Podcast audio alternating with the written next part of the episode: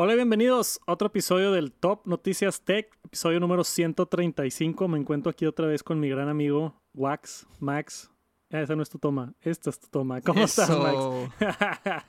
Feliz ¿Todo de estar de regreso, sí.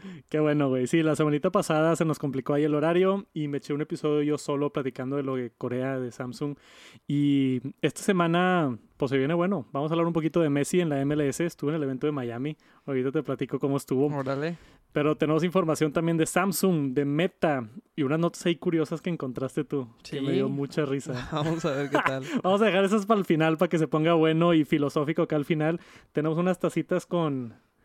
¿Cómo lo describirías el líquido? Pues, pues, pues, yo diría que es un tipo capuchino. un cappuccino. Sí. Ya, bien Porque fermentado. Tiene, sí, porque tiene mucha espumita arriba. güey. Traemos unas cheves. Fue un día largo. Top Noticias Tech con cheve el día de hoy. Cheves, para los que no entiendan, es chelas, birria, no sé cómo se más se dice. Ujú. Salucita a los que están ahí pisteando en la mañana. cervecita a los que van en el trabajo de que no, no, no, no tomen en la mañana, por favor. Pero si están relajados en su casa, Salud. nos pueden acompañar con una chevecita. Sí. Vamos a arrancar con el Top Noticias Tech.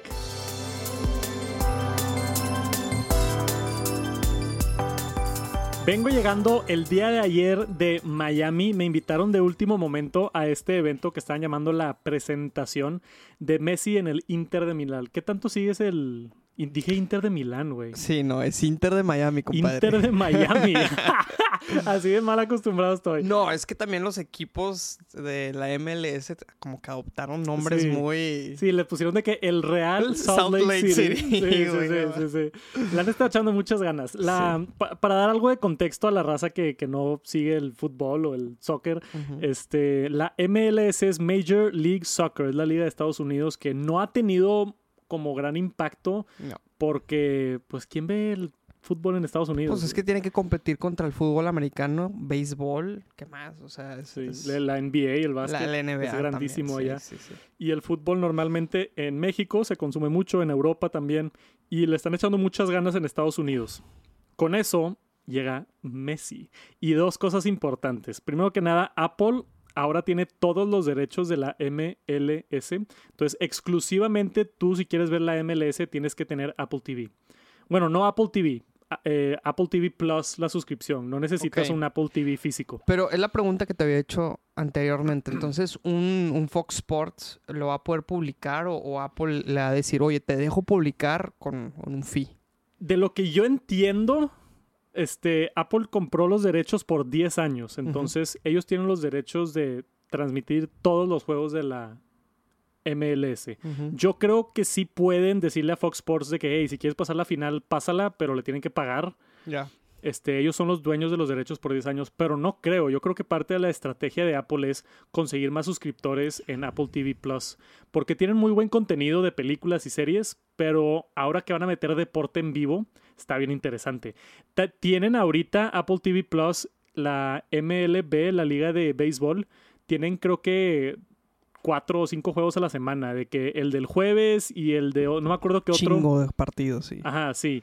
Eh, no tienen así como, como la MLS, que es toda la liga, nada más tienen ciertos juegos, pero ya hay una sección dentro de Apple TV Plus donde tú entras, le picas deportes y te salen ahí juegos de la MLB exclusivos en Apple TV y ahora todos los juegos de fútbol de la Liga de Estados Unidos ahí también.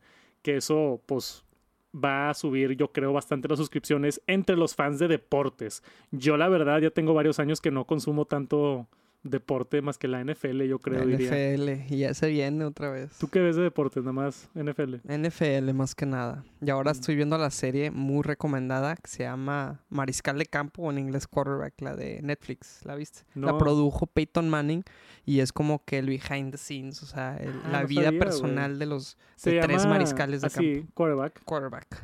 Ya. Está Qué bien cool. padre, sí. ¿Es, es documental como actuado? Es o- docu, docu-series. Ah, y, habla de tres mariscales de campo, que es este, el de Kansas, este, uy, se me fue el Patrick. Mahomes. Mahomes, de Mariota, no sé por qué, porque no está a la misma nivel de, de Mahomes, y de Kirk Cousins. Ya, ok. Y un poquito detrás de las escenas y todo. Sí, sí, sí. Qué cool, güey. Netflix está haciendo documentales de deportes muy cool. Sí, Lo- muy el de la buenos. F1, el de Sí. tenis, lo, ya lo viste. Me lo han recomendado Se demasiado. llama Breakpoint en inglés. Breakpoint, El de sí. tenis está buenísimo. O sea, a mí no me importaba el tenis y ahora ya soy fan del tenis gracias a la serie. Igual que con la pasó con la Fórmula la 1 Fórmula 1. y hay uno de golf también. También me lo han recomendado, Sí. sí. Pero no es de Netflix, ¿o sí? Sí, es de Ah, Netflix, de también, de los mismos productores de F1. Encontraron un nicho Sí, o sea, eh, excelente. el éxito de la serie de la Fórmula 1, agarraron ese equipo y es la, es la misma casa productora que está haciendo este, el de golf, el el de de, golf, tenis. el de tenis, eh, yo creo, no sé si el de los corebacks, pero pues puede ser también. Entonces sí hay como que mucho interés en el mundo de... de A ver, ahí nos desviamos, sí, cierto. A ver, MLS. MLS, regresamos. Bueno, tuve la, la increíble oportunidad. El viernes me marcó el de PR de Apple Ujú. Y me dijo de que, oye, ya sé que es último momento, pero hay un evento donde van a presentar a Messi en la MLS. Este, ¿quieres ir? Era, me habló el viernes y era el domingo el evento. Ah, huevo. Y yo tipo, pues, pues jalo. O sea, la neta, no soy así el mega super fan de fútbol, pero pues sé quién es Messi y lo seguí toda su carrera en el Barcelona y es un crack el güey. Para mí sí es el número uno, pero no me meter en esa discusión. Sí, ni de pedo. este, entonces fue de que, pues cool, voy a tomar la oportunidad. Y fui allá, lo presentaron ya oficialmente, se puso la camisa, firmó el contrato, hubo todo un evento ahí, cantó Camilo y Osuna y varios Mira. así de que artistas musicales. Y estuvo muy chido el evento, pero lo importante es el impacto que va a tener esto. O sea, Messi en la MLS ya levantó tipo el rating por demasiado. Sí. O vi, sea, vi una gráfica, güey, de los followers que tenía el Inter de Miami previo a la firma de Messi y se quintuplicó así en minutos Sí, güey, es después que... del anuncio. Y, y es bien importante mencionar Messi. Digo, ya está más viejito, pero no es como que se fue a retirar. El vato acaba de ganar la Copa del Mundo hace ocho meses. Sí, sí. O sea, no, no es como que se fue a retirar de 45 años. El vato todavía está activo, es un profesional, este, y decidió irse acá por, por, pues yo creo que por lana más que nada. Pero vi también ahí que estaba viendo equipos dentro de Estados Unidos y es, él escogió, o sea, Messi es Messi, el vato puede hacer lo que quiera, ¿verdad? Él escogió Miami. Supuestamente dice el rumor. Por las playas, chingada. Aparte de las playas y que se vive rico y lo que tú quieras, es el vuelo directo más corto a Argentina, Wow. saliendo de Miami. Mira. Entonces, para regresar a su casa, en cualquier punto de Estados Unidos le convenía más Miami porque estaba más cerquita a Argentina. Eso dicen los rumores. Sí, verdad. Y también lo que dicen los rumores, varias cosas son oficiales, es que había una guerra entre los de Arabia Saudita, ¿es, no? La Sí. otra liga donde se Sí. fue Cristiano Ronaldo. Sí. Sí. Y los gringos de la MLS en que estaban buscando a Messi. Y se juntaron muchas empresas para contratarlo, incluidas Apple, que le va a dar supuestamente un porcentaje de las suscripciones de Apple TV Plus. Se van a ir a Messi. Muy parecido a, a lo que hemos visto, por ejemplo, Michael Jordan con Sí. Nike. Que ellos ya son. Adidas también, güey. O sea, la- las playeras estas que se ve aquí en la fotografía del- del Inter de Miami. Le va a dar participación de la Sí. venta, o sea, regalías. O sea, de toda la mercancía que se venda de Messi, le van a dar un porcentaje. Adidas le va a dar un porcentaje. Wow. Entonces, no nada más le pagaron, creo que son 60 millones al año. Aparte tiene un porcentaje de Apple, un porcentaje de Adidas. Creo que un porcentaje del club también, del Inter de Miami. O tenía como que una opción de comprar una parte del club más barato que... O sea, le dieron un deal así tipo estratosférico millonario y el vato de que, bueno, Que pues... como vámonos. quiera sigue siendo una fracción de lo de Cristiano con los Arabia Saudita, pero Sí. Porque no puedes calcular tampoco cuánto va a ser de regalías y todo eso. Exacto. Yo creo que a la larga le va a ir mejor aquí que Yo allá. también, yo también. Y va a vivir una vida mucho mejor. O sea, no tienes que vivir en. Arabia Saudita donde Sí, sí, sí. pues un calor. Ahorita estamos en Monterrey a 40 No, grados. y, y temas de seguridad y de transporte. Y Calidad de vida. Calidad de vida, exacto. Sí, en Estados Unidos, pues No, y tienes tu casa, que es Argentina, muy cerca, entre comillas. sí. Entonces, para Messi le combinó muy bien, para la MLS también, güey. O sea, esto va a levantar mucho las suscripciones, para Apple TV también, porque también va a levantar las suscripciones. Y yo he visto más interés en la MLS, o sea, ya hay raza de que, de que ah, voy a ir a un juego. Anunciaron ya el, el no el horario, el, el, como el esquema de todos los juegos del año, donde Sí. va a ir el Inter de Miami. Ajá. Y ya se están vendiendo todos los boletos, Órale. porque es prácticamente Y, un tour de Messi. va a ir a y se las ciudades. viene el mundial, güey. En Estados Unidos, bueno, en América. Ajá, se viene el Mundial en Va a Estados Unidos. explotar el deporte, Sí. el MLS en Estados Unidos. Y ya, ya se trajeron también a Sergio Busquets al Inter de, de Miami. Se están trayendo otros jugadores a otros equipos importantes. Y luego encima de eso, ahí te va el, el otro kicker. Están ahora una cosa nueva que se llama la Leagues Cup. ¿Viste eso o no? No. La Leagues Cup, que empieza el viernes, literal, bueno, de cuando estamos grabando esto, que es el debut de Messi. Messi no juega contra otro equipo de la MLS. Messi juega contra el Cruz Azul. No manches. ¿Cómo? O sea, ¿es la Copa de Ligas de toda América? Hicieron como una Champions, pero acá en, en América. América. Sí. Entonces es básicamente la Champions acá en América. Se llama la Leagues Cup. Es Canadá, Estados Unidos y México. Entonces eh, hay equipos mexicanos, equipos de Estados Unidos, equipos de Canadá y todos están compitiendo. Juega Rayados y Tigres también. Y juega de que el Salt Lake City y juega Las Vegas, no sé cómo se llaman. Salt Lake, Sí, y Chicago, como se llamen, y juega United, uno de... Ajá, y el, el Chicago United. Y el Inter Miami también juega. Entonces, pues también está cool, güey. Para la raza, la raza que es, no sé, fan del Cruz Azul, van a ver al Cruz Azul jugar contra Messi, güey. Y eso también levanta un poquito la emoción. O sea, le están echando ganas de todos lados, güey. Yo sí creo que la MLS va a pasar de ser una liga que nadie le importaba. En unos cinco años va a ser una liga importante. Güey, yo creo que en menos de cinco años. ¿Recuerda el F, la Fórmula 1 previo a la serie a la Drive to serie de Survive? Netflix. Sí. ¿Sí o no? Nadie hablaba de eso, o sea, en nuestros grupos Güey, que ese es buen punto. E- Esto no sé, pero si Apple se pone las pilas y hace un documental, Claro, Claro que lo van a güey, hacer, ¿verdad? Claro que lo van a hacer. claro que lo van a Y la hacer. van a güey. romper. Un documental de que siguiendo a Messi en su vida y la... ¡No, güey! así, así lo puedo expresar, güey.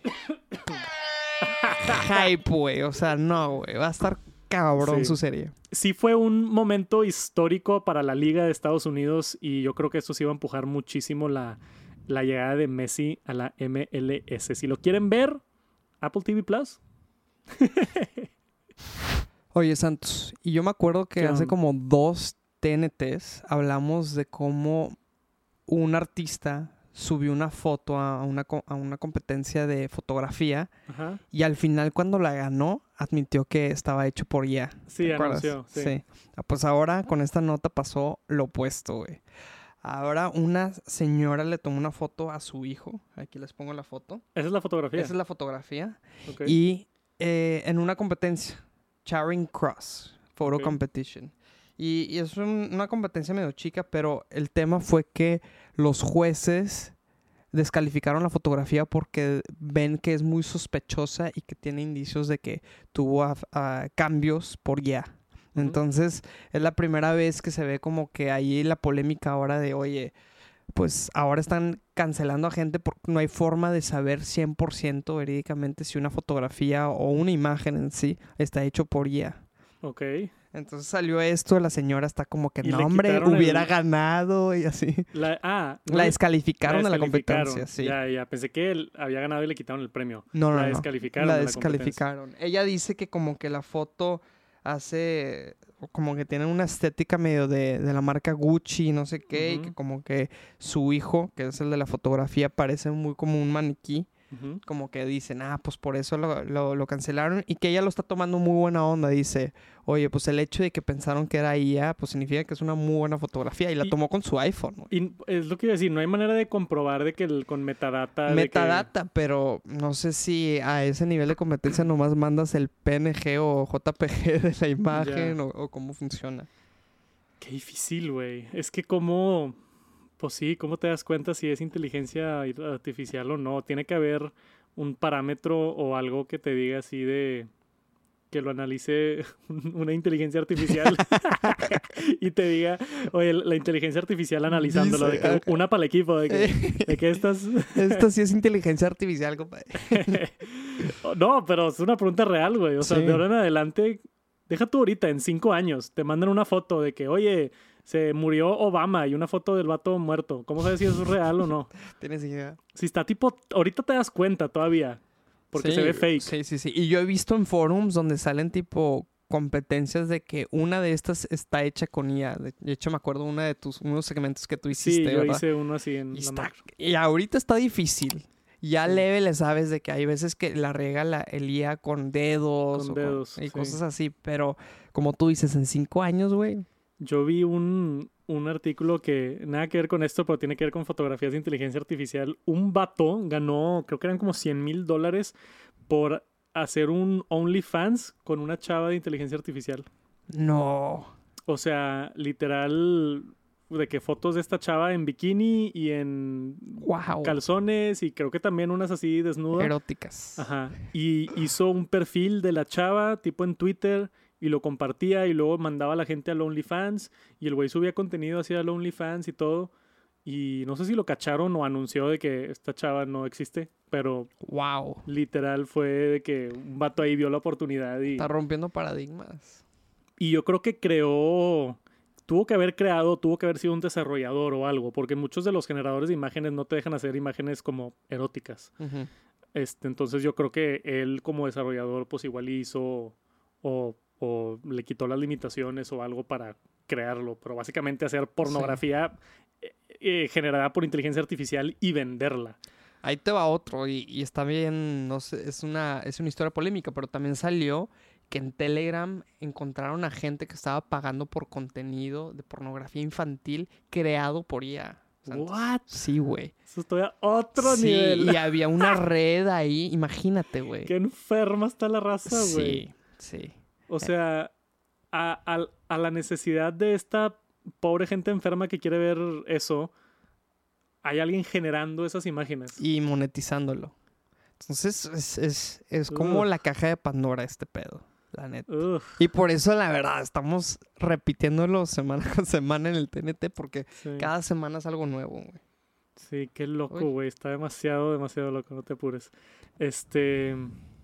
Wow. Según yo, yo lo del OnlyFans estaba pesado. Eso estaba de que 10 Sí, sí, niveles sí. más pesado.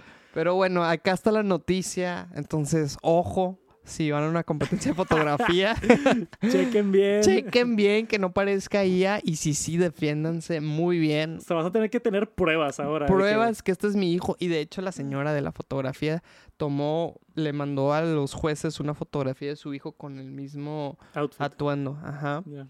Se los envió como, como muestra, pero ya era muy tarde, ya se había seleccionado al ganador. te vas a tener que tomar una fotografía tomando la fotografía. Sí, ya. Y esa- y un IA que diga, sí, esto es verdad.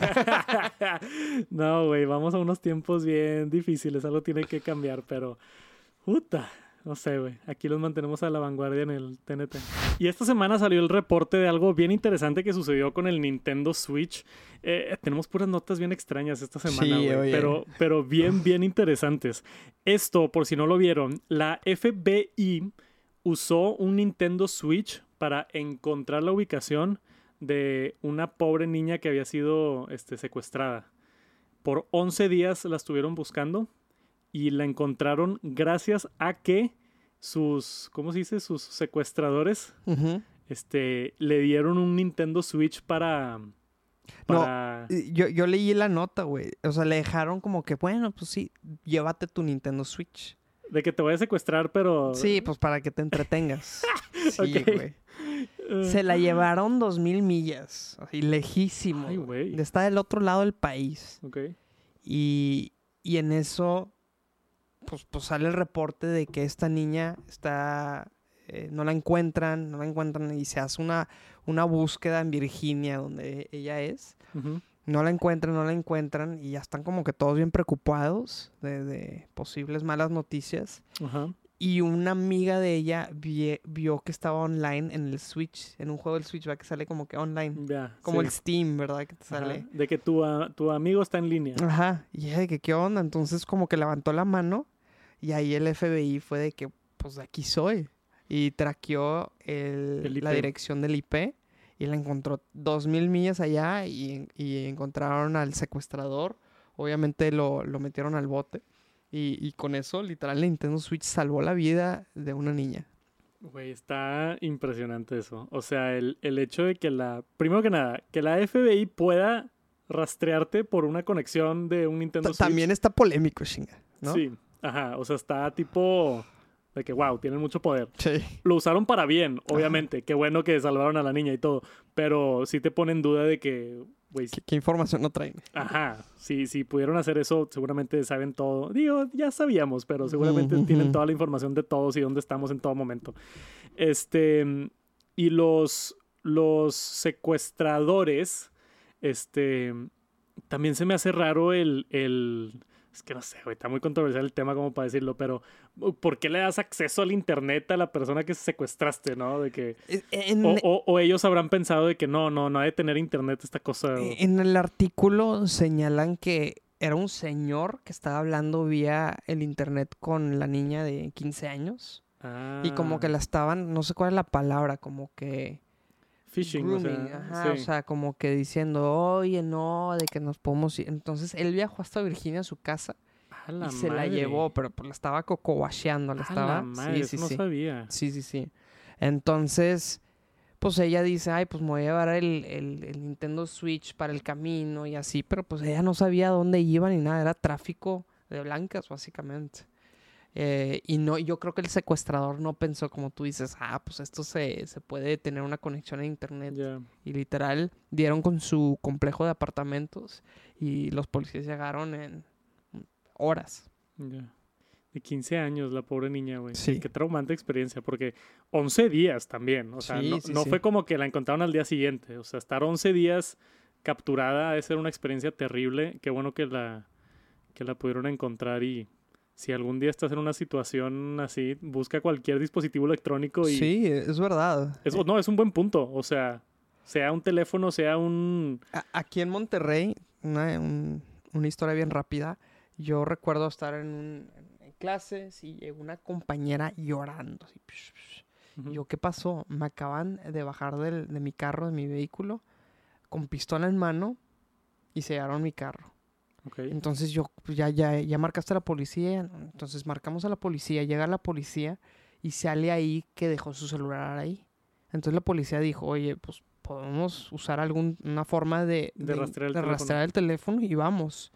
Y ella en ese momento, por, por cómo se sentía, ella sí dijo, no, pues X, o sea, yo tengo seguro y, y lo, voy a, lo va a cubrir el seguro, ya no me quiero meter en más pleitos. Pero el, el hecho de que, oye, pues en cualquier situación tienes un celular, tienes un reloj inteligente, una o otro dispositivo handheld que te puede dar así GPS, pues adelante. lo que sea que puedas, o sea, meterte en un videojuego, mandar un mensaje, este, lo que puedas para mandar una señal de que estás en el internet, o sea, eso es Lo, sí, lo llaman breadcrumbs. ya. Internet breadcrumbs. Como dejar la pista ahí en el, en el sí, internet. en internet. O sea, porque imagínate que yo, no sé, me secuestran dos semanas y luego de la nada sale que me metí a mi cuenta de PlayStation.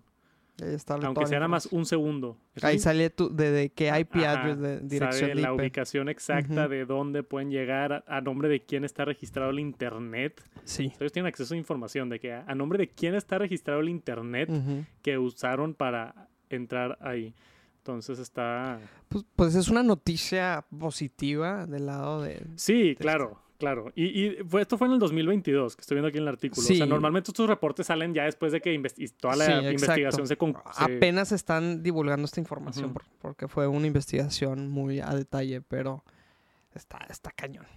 Sí, está bien loco. Bien por, por esto y si está en una situación similar, entender que es bueno, creo que es buena información útil de que lo que puedas hacer para señalar que estás en el internet te puede acabar salvando la vida. Sí. Y continuando con las notas extrañas de tecnología, esta semana, ay güey, esta nota me la mandaste tú y me ataqué de la risa nada más con la fotografía. Sí. No tenía nada de contexto, no sabía qué estaba pasando. En China, ¿qué ciudades dice ahí? Guang, Gang, no voy a poder pronunciar eso. A ver, intenta. Gang, Guangzhou, Guangzhou. Guangzhou. Ándale. Por allá en China eh, era, es obviamente muy popular usar bicicleta. Como tú me estabas explicando, eh, mucho de la movilidad es alrededor de bicicletas y específicamente bicicletas eléctricas. Sí. Entonces la raza pues te mueves más rápido, es más económico, este, Le da la vuelta al tráfico. le das la vuelta al tráfico, sí, exacto. Es algo que, que funciona muy bien en esa parte del mundo.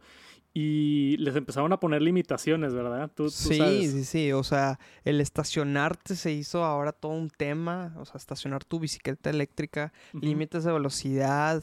Ahora no puedes estar en la banqueta con tu bicicleta eléctrica, no puedes cruzar cruceros.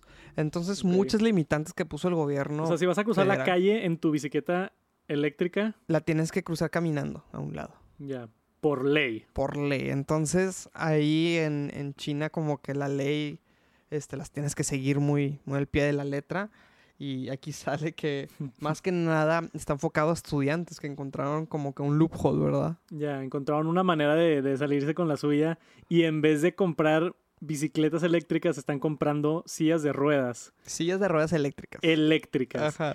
Y por ley, una silla de ruedas la puedes meter a donde quieras. A donde quieras. Entonces y pueden hasta hay rampitas de Hay accesibilidad. y- rampitas, lo puede, no lo tienen que estacionar, lo pueden meter al edificio. Entonces no tienen tema. Entonces, pues sale ahí un tema moral, ¿verdad? No, no legal. Claro, sí. O, O, sea, sea, ponen esas leyes de sillas eléctricas o cualquier tipo de, de- de silla con ruedas porque hay gente con discapacidades que no puede, que, que tienen falta de movilidad, ¿verdad? Exacto, o sea, es donde entra, como tú dices, la cuestión moral de, de que, güey, neta no puedes caminar o nada más tienes la silla eléctrica por comodidad. Sí. Y ya, y, y no tanto eso, si está la raza cómoda, pues qué bueno, pero si le estás quitando el lugar a alguien que en verdad sí está discapacitado, Claro. ahí sí está terrible. O sea, Claro. imagínate tú no poder caminar y llegar y que haya fila en el elevador porque hay 10 personas en silla de ruedas. Y la mitad son estudiantes de que... Sí. Que todos fit. y todos saludables. Sí, sí, sí. Es, es, güey, está demasiado chistoso eso. Y, y creo que en China, precisamente, no sé por qué, se da para ese tipo de cosas. Sí.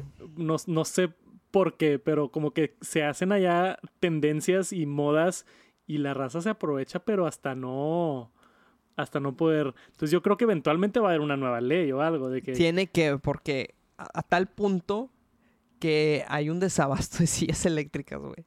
O sea, no de hay. plano. Se vendieron todas. Y Y hay un modelo en no, específico de como 500 dólares. Ya. Que se papió la empresa. Sí, se papió. Hay que empezar a desarrollar sillas eléctricas. Ándale, para vender, para exportar a ni China. sabía que existían sillas eléctricas. Mm. Sillas eléctricas. Ah, sonó como el de, Sí, no, no, de no. la cárcel. Sillas de ruedas eléctricas. Eléctricas, Sí, nada más para aclarar. Eh, este, pero qué interesante. Yo no sabía que, que existían, güey. Pero pues tiene todo el sentido del mundo. En vez de darle tú manualmente ahí a la silla de ruedas, Sí. Simplemente con un controlito. Es como las del supermercado, básicamente, ¿no? Sí. Que es, que es un carrito con una canasta y, y Ujú. tú ahí vas manejando. Sí, aparte también estaba leyendo que están empujando mucho para matricular las e-bikes, las bicicletas electrónicas. Ok, que tengas que tener tu placa y... Tu placa y todo un trámite, pagar algún tipo de impuesto. Entonces, las sillas de ruedas eléctricas no lo necesitan. Entonces, por ende, pues le están dando por ahí. Güey, qué curioso problema, güey. Me encanta cómo la tecnología crea tipo necesidades y problemas extraños Sí. en el mundo y está bien interesante ver estos casos. Yo, algo va a pasar, o sea, yo creo que eventualmente el gobierno por allá en China va a decir de que, oye, para comprar una silla de ruedas necesitas un comprobante médico o, Sí. o algo así que, digo, seguramente a los que sí es necesario, pues qué flojera tener que hacer más trámites para las cosas, pero donde se pueda aprovechar la raza se va a aprovechar, ¿no? Eso también sucede en México mucho. Sí. O sea, si, si existe el precedente no legal, nada más de que semi-moral, la raza lo va a aprovechar lo mejor Claro. que pueda, güey. Entonces es, es importante que se adapten y hagan leyes y cosas nuevas, güey. Qué curioso, güey. Me encantaría ir a esta ciudad en China y nada más ver de que pura raza en sillas de ruedas. Como Wally, tú Como. Wall-E, sí. Ya con de que extensiones de que un iPad así pegado a la silla de Sí, ruedas. Ahí y- estar comiendo y así. Sí, sí, sí, con tu, con tu portavasos, con tu cheve Sí. aquí al lado. No, qué buena vida, güey. Voy a comprar una silla. Es más, voy a contactar una empresa que haga esto a ver si me mandan una para un review. Dale. No estaría nada mal. Y la comparo con un scooter y con otras cosas. Esto, obviamente, no puedes estar en la calle con esto. O sea, es en. No, esto es en la calle. Pero, pero en la banqueta. Ah, en la banqueta, sí. O sea, En la no en. Sí, en avenida, sí. Ya. Pero puedes cruzar calles sin problema. Y entrar a edificios y, cosas. Eso es lo importante. Qué loco, güey. Bien por los chinos por ser innovadores, pero seguramente no les va a durar mucho la fiesta. No creo. Y esta semana salió a la venta oficialmente la Samsung Viewfinity S9, un monitor nuevo que te platico Max. Este es un monitor que le está haciendo competencia directamente al Apple Studio Display. Entonces el, el año pasado hubo mucho, no dilema, pero, pero como competencia entre monitores chidos de trabajo, ¿no? Y hubo bastante quejas del Apple Studio Display porque costaba 1.600 dólares o 1.500 dólares. La pantalla. La pura pantalla, sí. Wow. Sí, está caro para hacer una pantalla. Son como 30 mil pesos en, en- acá en México. Y digo, por ser el monitor, esa es la pura pantalla. Luego tú tienes que comprar la computadora. claro. O sea, 30 mil pesos la pura pantalla sí está pesado. Y le cayó mucha crítica y salió ahora la el monitor de Samsung que tiene exactamente las mismas especificaciones y cuesta exactamente lo mismo.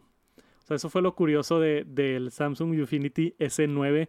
Es una pantalla 5K, que es la misma resolución que tiene el Apple Studio Display. Son 27 pulgadas, que es lo mismo. Este, tiene toda la misma tecnología, tiene esta construcción de metal que es igual.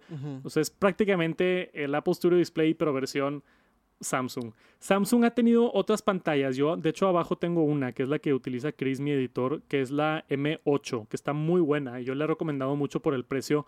Pero esa, ese monitor de Samsung, en vez de costar 30 mil pesos, cuesta como 10 mil pesos. Está hecho de plástico. Y es 4K en vez de 5K.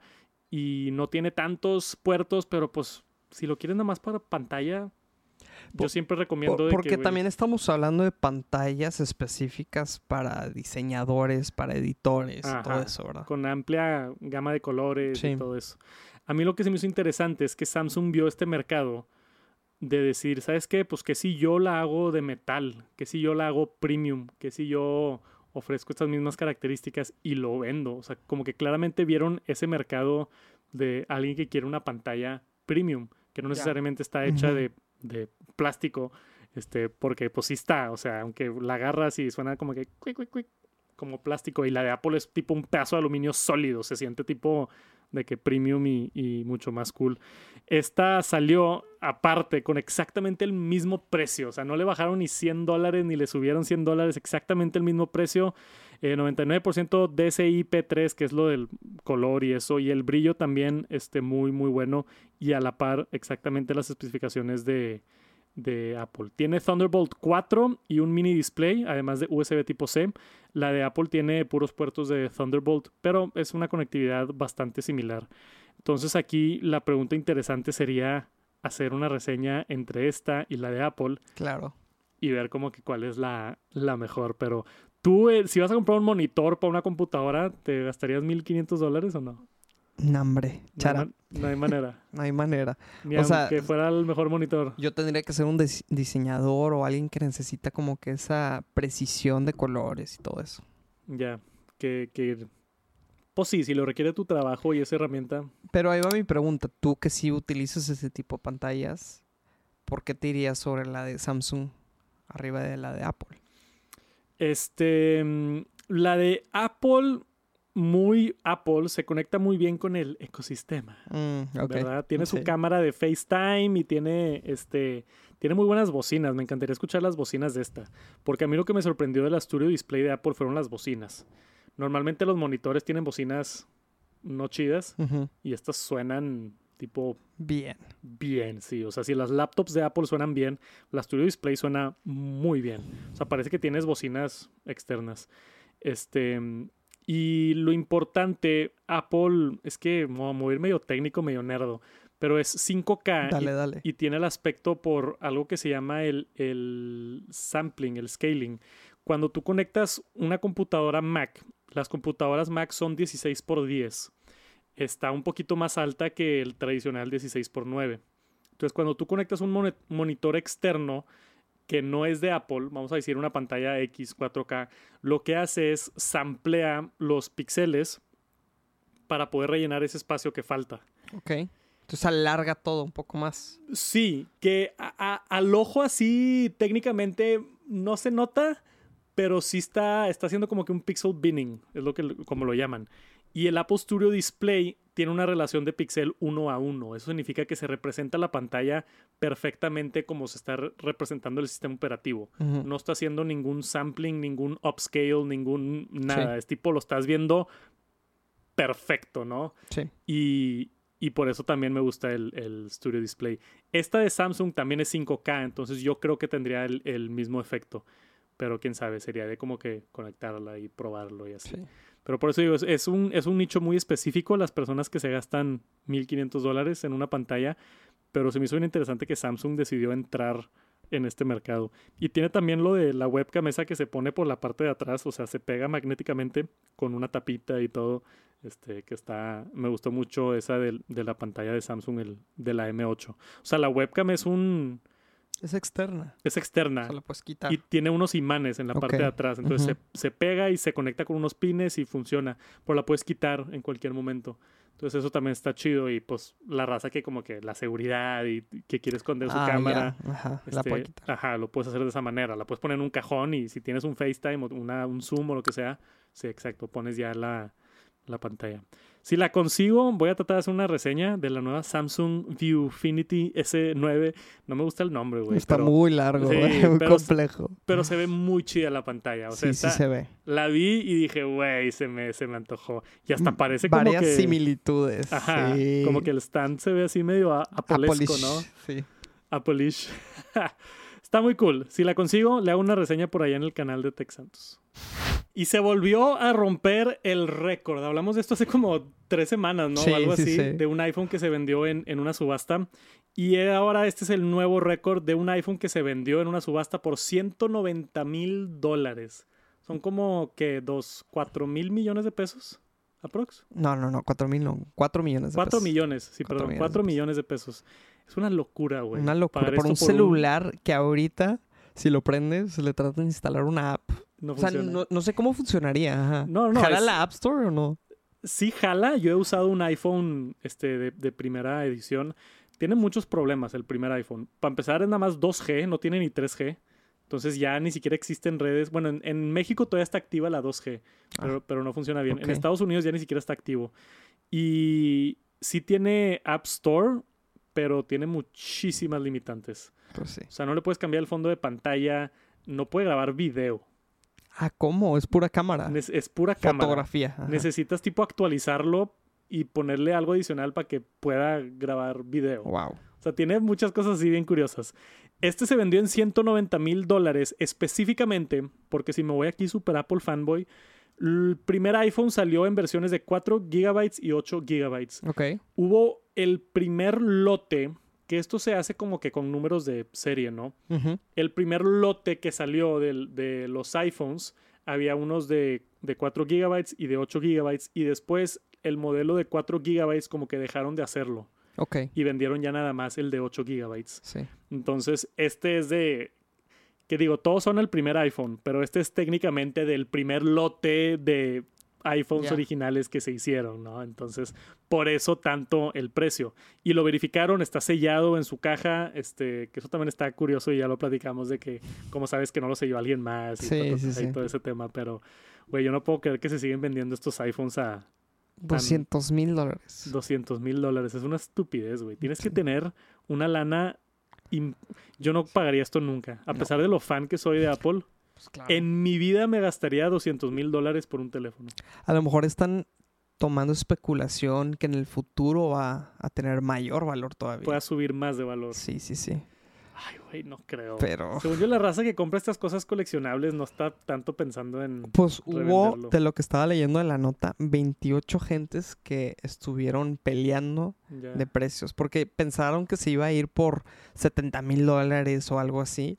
Y cada vez más y más. y más y más. 28 gentes que se metieron ahí a, a darle a la, a la subasta. Y luego en esas subastas, si tú dices un número, te lo quedas. Ah, sí. O sea, un güey que igual le dijo, eh, 190 mil, de Eh. que a ver si pega. Vendido. Y se vendió y fue que, "Uta, ahora lo tengo que pagar.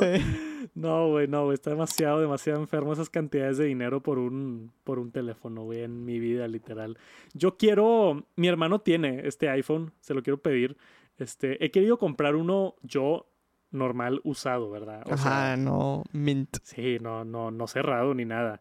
Hay usados en, en, que hasta esos están caritos, en Mercado Libre y en eBay cuestan como unos 4, 5, 6 mil pesos. Órale. Que pues digo, 5 mil pesos como quiera por un teléfono de hace 15 años. Que no funcionaba Que no funciona así, o sea, pero yo lo quiero comprar porque tengo como que una pequeña colección de iPhones ¿A poco? y sí me, sí me falta ese. Y o sea, y yo... ya tienes todos los demás.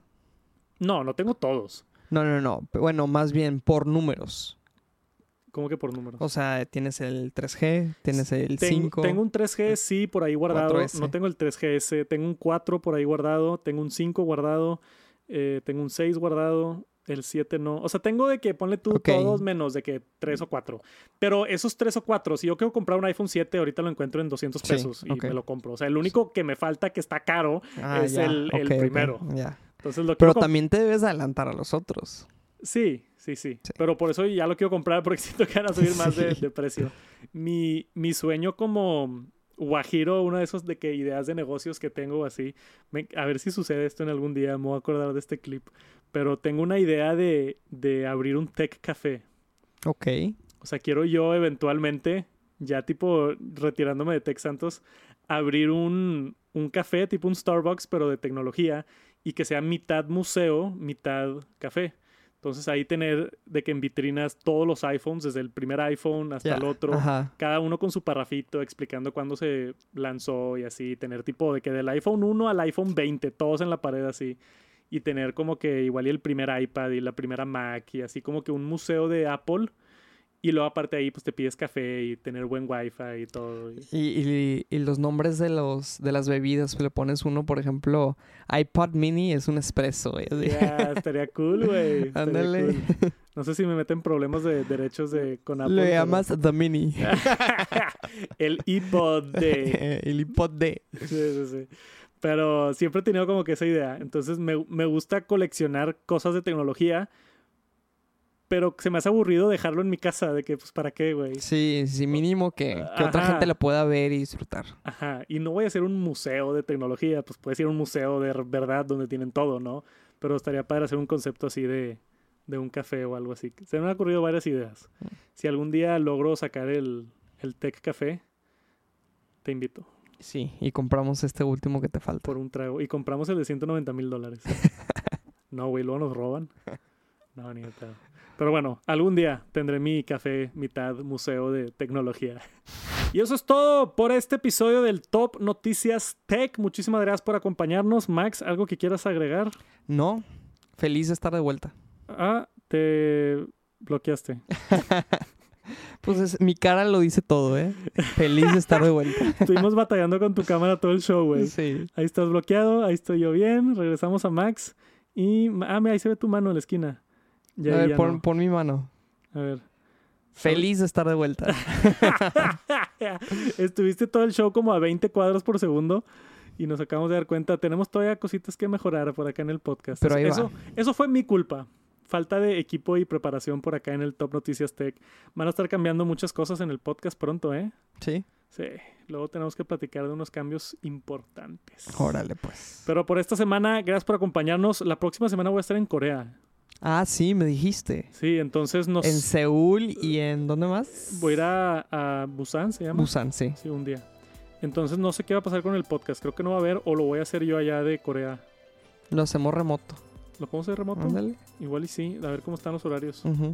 A ver qué, qué sucede. Creo que son como más 12 horas, pero ahí vemos. Sí, Y podemos platicar de los lanzamientos de Samsung y demás en directo desde Corea. Ahí vemos. Si se acomoda la logística, se arma. Y si no, nos vemos en dos semanas. Sí. Pero gracias por acompañarnos. Nos vemos pronto. Y eso es todo. Gracias. Bye. Se cuidan. Bye.